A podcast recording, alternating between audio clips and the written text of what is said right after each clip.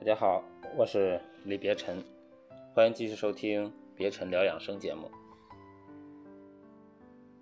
啊，今天呢，跟大家分享的内容是脾啊，养好脾的问题啊，就是我们的另身体里面非常重要的一个器官。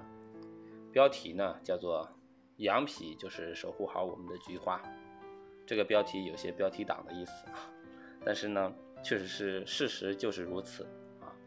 我将呢结合自己的啊经历啊案例啊，跟大家剖析一下脾对我们啊身体的一个重要性，而且我们要如何去调理好我们的脾啊，因为养脾啊就是对我们的整个身体起到了非常重要的作用。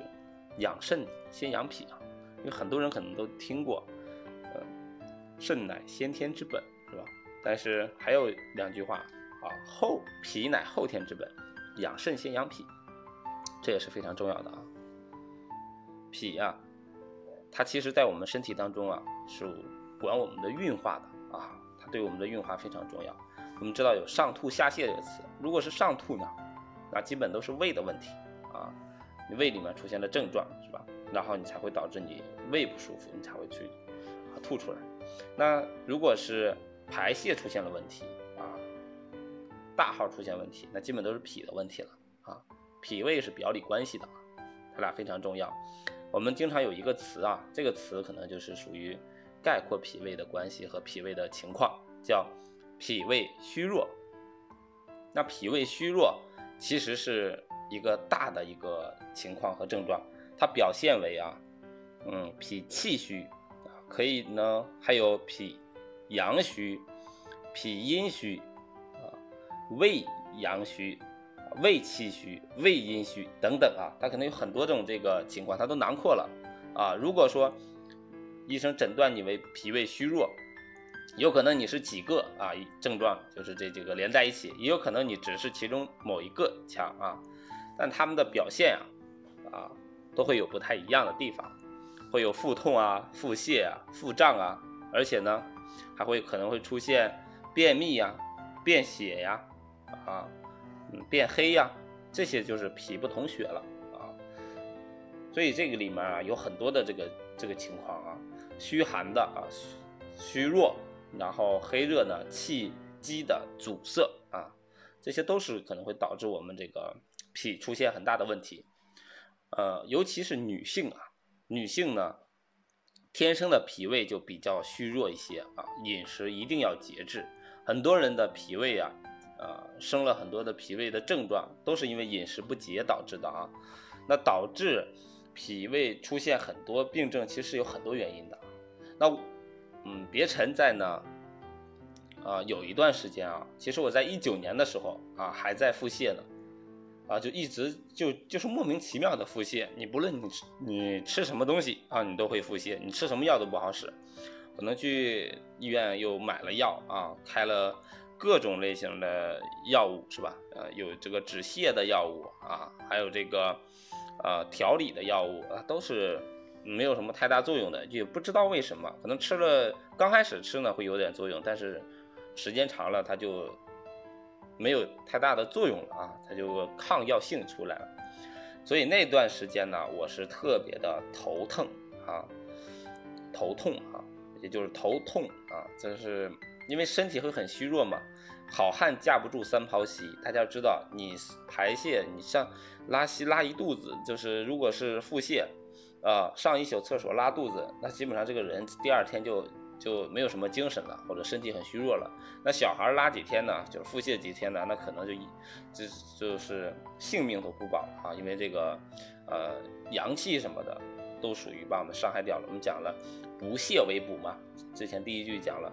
那泻呢，就包括这个腹泻、大泻。那这个就是不仅要泻我们的这个，还是把我们身体的元气、阳气都给泻掉了，所以，呃，也是损害特别严重啊。呃，后来呢，我是经过自己的调理啊，包括去学习这方面的知识，又加上治疗，才最终把这个问题给解决掉。那其实啊，我们说在这个整个的。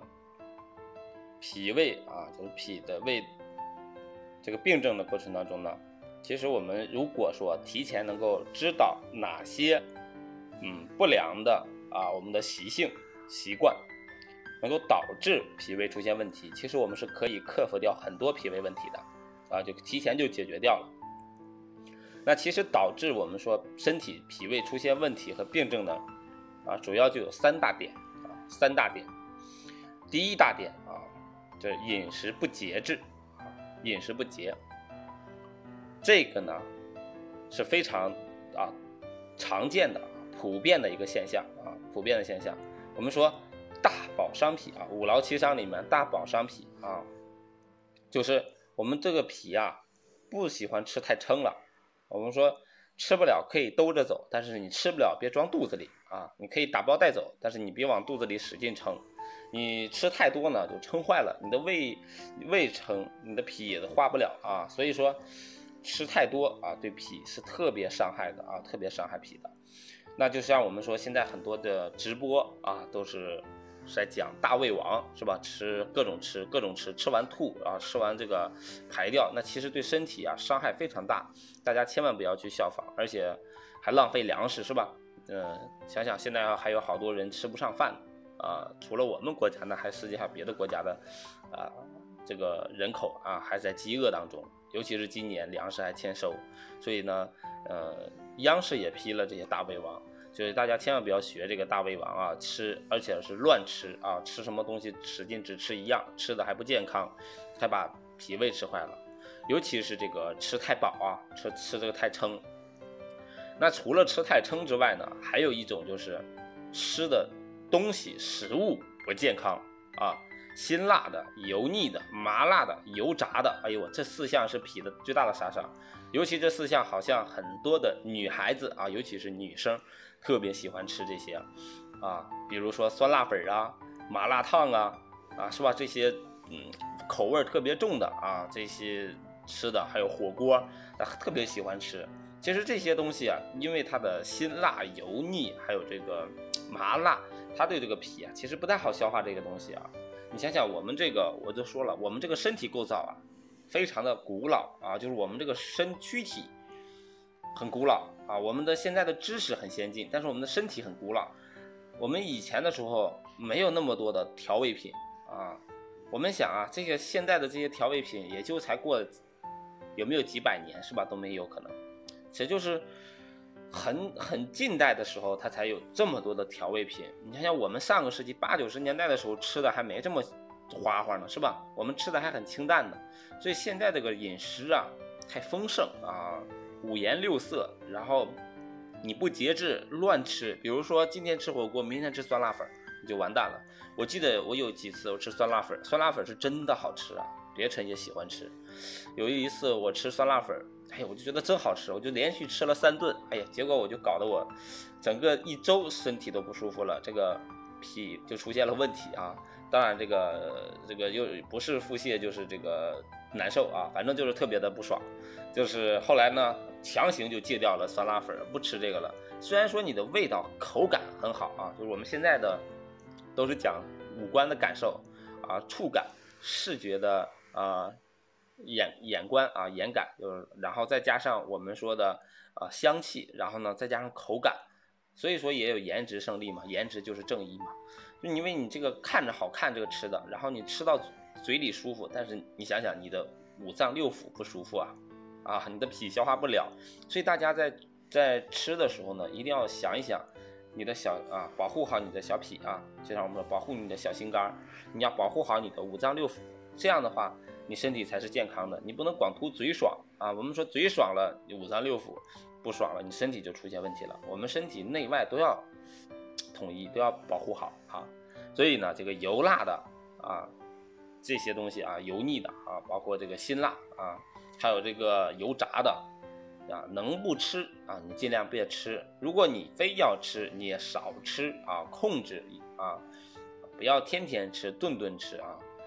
我们也知道啊，就是以前还报过新闻，有的年纪轻轻的女孩子，因为整天天天吃麻辣烫啊，或者天天吃泡面，那这个胃啊和这个都身体里面都出现问题了啊，坏掉了。所以说这个也是很很正常的现象啊，有。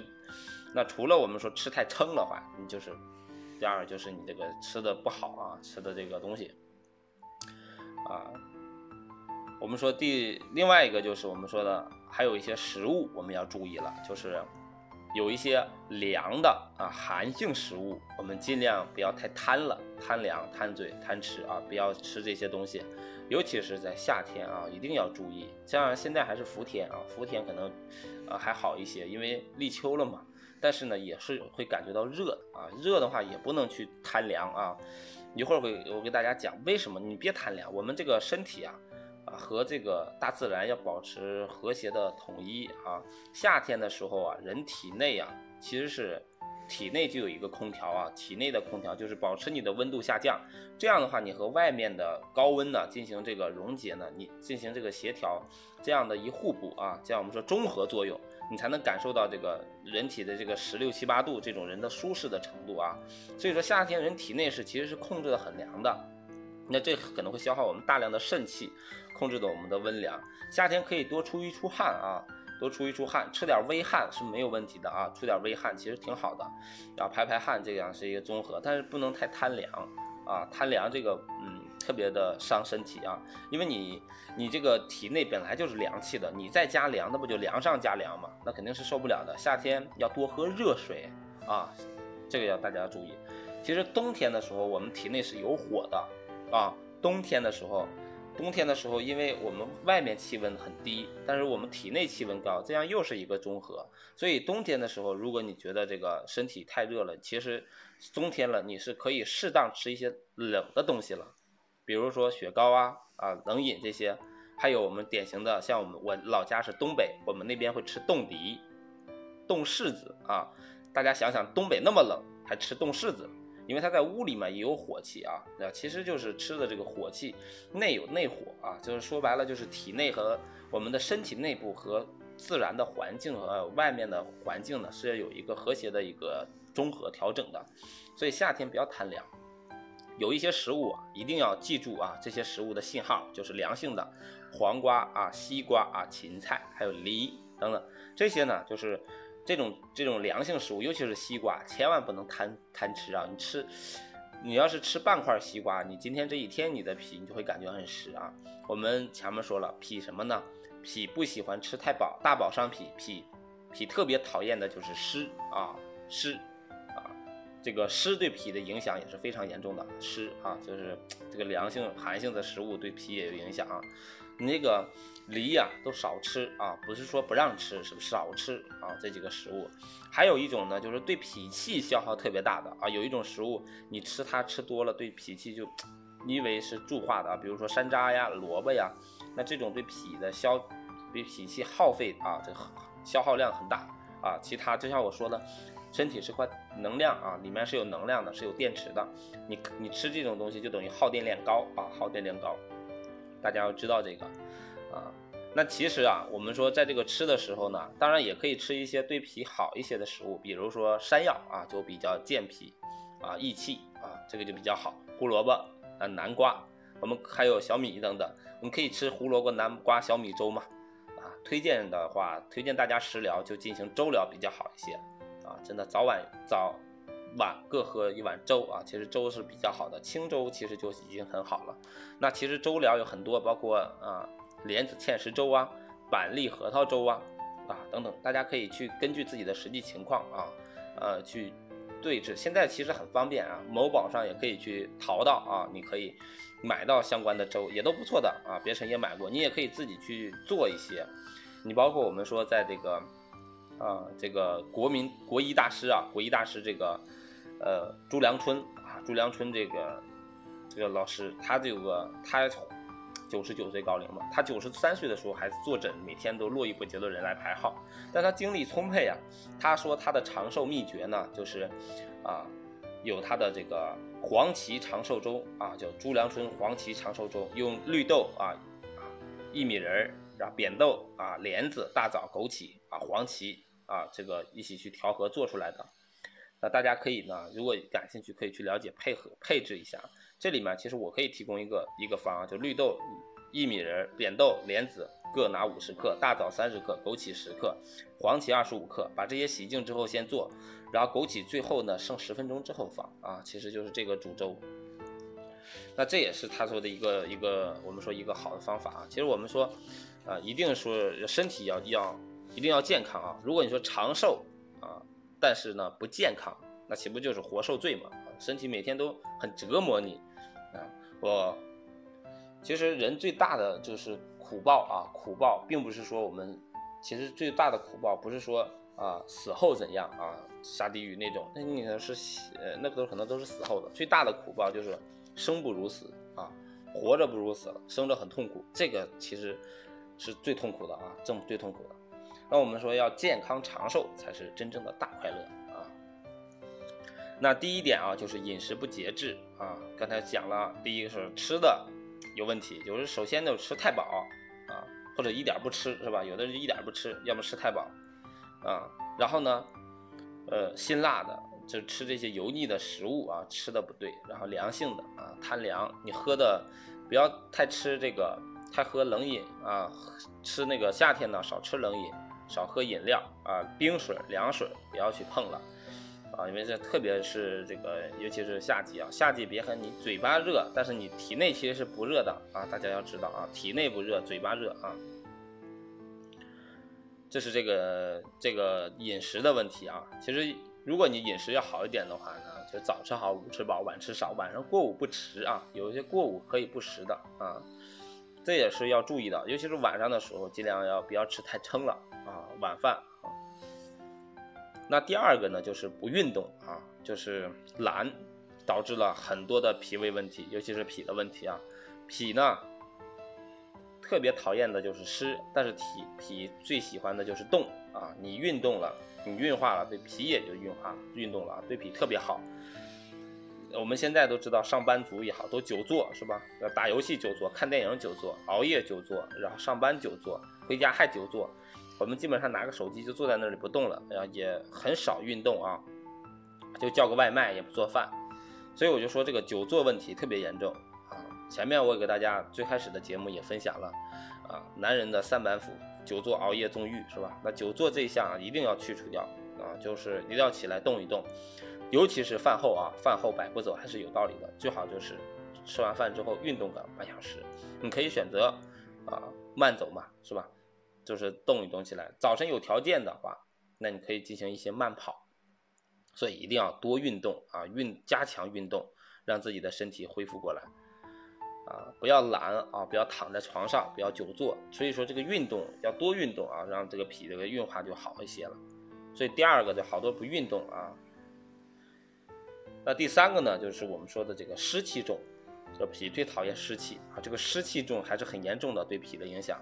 我别尘说我的我的腹泻啊，就别尘的腹泻，其实就是湿气重导致的。湿气重两点啊，一个是环境上的湿气重啊，第二个就是身体里面有湿气。这个湿啊，这个东西，大家知道中这个湿很有意思啊。这个湿进了你体内啊，遇寒得叫寒湿，遇风叫风湿，是吧？遇痰还能叫痰湿，所以这个湿很有意思啊，大家。了解的话，可以回去多了解这个湿气啊。所以说这个要祛湿嘛。那祛湿的话，真的啊，就是第一要保持环境啊，不要太湿了啊。如果你说你的周遭的环境啊全是水啊，那可能就是有点湿气太重了啊。你可以，那湿气检测呢，其实有有这个呃湿度计啊，可以检测到的。另外你自己其实就是能感受到的啊。你的比如说你的床、你的被褥是吧？是不是有湿气、有潮气的？你的衣服。你放在屋里是不是这样的？一定要湿气，屋里不要太湿了，干爽一些。那我呢，是因为在呃之前呢，在公司上班的时候，天天流鼻血啊，我以为自己是上火了啊，其实是我那是虚的啊。但是呢，我以为啊是上火了啊，干燥了，我就是拿买了一台加湿器，就天天加，日日加，夜夜加啊，就就加湿吃吹。结果呢，搞得我就是一直腹泻，因为湿气太重了，屋子里面啊，就是一直用加湿器。后来当我这个自律养生过程当中呢，我一年也没用加湿器啊，我也不觉得这个干燥了啊，一年也不用加湿器了。那现在呢，就是可能那偶偶尔会有点火气，你放一点水就好了，那就是不会有因为这个就是要需要去刻意去加这些，因为我们身体也会调节的啊，不会特意特别的那个干燥。还有呢，就是空调房啊，就这个湿气的这个环境，除了这个你自己加湿啊，另外就是空调房可能有点太湿了，大家尽量也要通通风啊，因为这个空调房的这个湿气啊，身体会有湿气啊，所以大家要知道啊，这个湿气的情况，如果身体有湿气啊，就环境太湿了，或者你这个。自己弄的环境湿了，或者开空调也好，加湿器也好啊，这些都会有影响的啊。那去湿气呢，其实就是薏米去湿气也比较好的啊，薏米去湿气比较好。另外我就说啊，这个关键这个第三点的啊，大家比较关心的问题就是怎么样对治这个脾的问题啊。前面讲了这个脾的症状，还有脾导致脾的一些情况，那这三点我们就说就针对这三个啊。就要解决这个，第一要就是我们叫饮食要节制，管住嘴，啊，要管住嘴，要多喝水啊，喝吃一些红豆也好啊，薏米也好，芡实啊啊，白米粥这些都能对我们这个脾啊，对这个祛湿啊，祛湿对脾比较好一点。所以呢，大家要知道啊，这个饮食要节制。另外我说了，不要吃太饱了啊，也不要吃太吃的那些食物啊，太油腻了，太辛辣了，这样我们都是。运化不掉的啊，消化不掉的。所以第二点呢，就是要迈开腿啊，就是要运动住啊，就要多运动。你饭后啊，你最好就要走一走啊，就要走一走，一定要强制自己走啊，强制自己走，就是就是，哪是手机走也好啊，怎么走也好啊，你就是必须要走啊。这样的话，你这个脾才能好起来。你不能吃完饭就往那一坐，什么也不动了啊，因为这个还会堆积脂肪呢，是吧？所以说一定要多走一走啊，运化。呃，还有说呢，小孩子也不会出现脾的问题，因为他的一天就是精力旺盛啊，活蹦乱跳的。你看他根本就没有脾的脾一点问题，你很少见小孩子会闹出来脾的问题啊啊。所以说大家知道啊，就是我们一定要都这个成年人啊，一定要。多爱惜自己的内脏啊！那第三个呢，就是我推荐的这个秘方啊，这个秘方就是艾灸啊，这也不算秘方了。我呢，就是这个症状主要的治治好呢，就是靠艾灸做好的。呃，是单桂民老师的啊，单桂民老师的灸出百病啊，大家如果感兴趣，可以自己去了解一下，有很多这个呃艾灸的视频啊。我是呢，因为买了这本书之后呢，有人推荐了，我就自己去。啊，买的艾灸啊，因为艾灸的成本很低啊，针所不欲，灸必除之嘛。我们说针灸啊，这是我们中医里面非常的啊古老的，然后呢又非常神奇的啊神奇的这个呃祛病的手段，这也是我们这个传承下来的很好的一个治疗手段，阳气特别足啊，元阳之气嘛，所以用。艾草用艾绒，艾绒去灸我们这个，呃，这个身体的这些部位，能够给我们身体加阳气，祛湿也很快的，啊，真的很舒很快。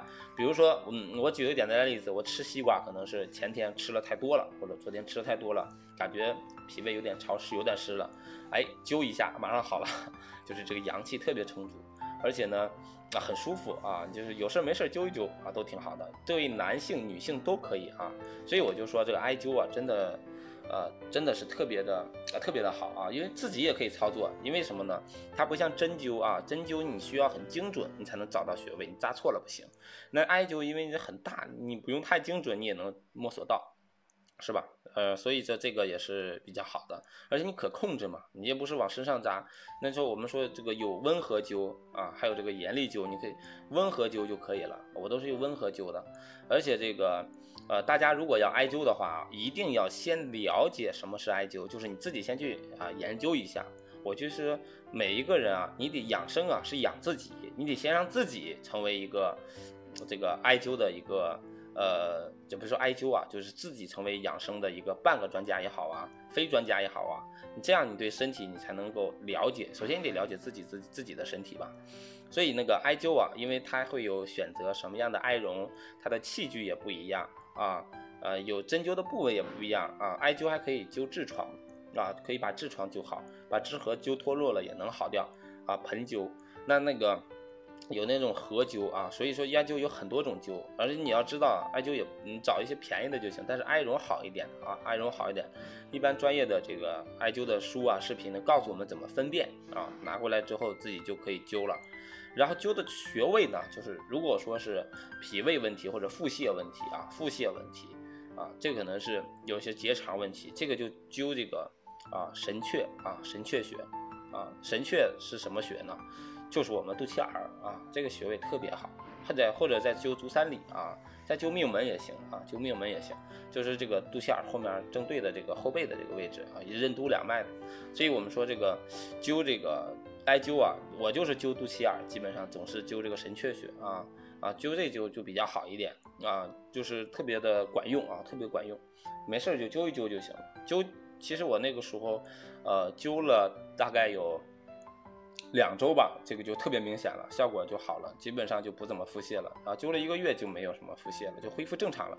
呃，运化可能就就是脾的恢复速度好一些了，体内的湿气基本上渐渐清除了，再加上我外部环境也不那么的湿，是吧？潮湿了，所以就就恢复过来了。啊，所以大家一定要知道怎么去调理好你的脾。如果你说你有便秘呀，或者是这个腹泻呀，那肯定是你的脾出了问题。你一定要知道你犯了哪些症状。我都说了，典型的就三大块：饮食不节、不运动，还有湿气重。你这三块只要你对治好了，那你基本基本上你这个就能保护好你的菊花。啊，说白了，其实保护好你的身体的元气啊。你就别你别总泻啊，你这身体就。就完蛋了啊！所以我们说，呃，你对治呢，就是说要管住好我们的饮嘴巴啊，管住嘴好，迈开腿，好，可以试试艾灸啊。这个艾灸是往身体补元气啊。你说要是那种啊刮痧拔罐，就是这种祛湿去火的，有没有效果呢？其实也是有一定效果的，但肯定不如你补进去的元气好一些的啊。啊，尽量的话还是说能艾灸一下可能会比较好一点。那嗯，因为老百姓啊，这个用艾灸啊，第一它成本低，安全系数高啊，简单易操作啊，真的是非常的好。嗯，所以呢，这个呃，大家如果感兴趣啊，也可以去看看单慧敏老师的这个艾灸的这个这个书籍和论坛啊，他非常的权威啊，也是很厉害，在这个呃艾灸的这个领域啊，也帮助救助过非常非常多的人啊，所以说这个。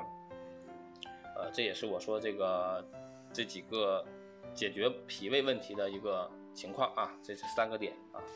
今天呢，其实就给大家讲这么些啊，呃，一定要爱护好你的脾，养肾呢，先养脾，只有你的脾好了啊。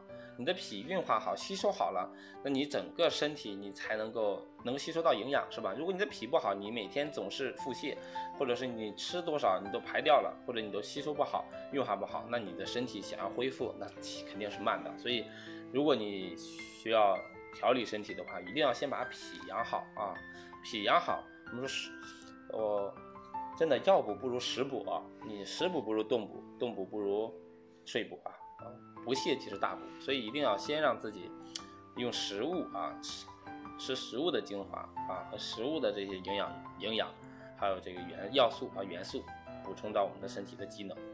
所以呢，大家一定要关注好自己的脾，爱护好自己的脾，好呵护好我们的脾。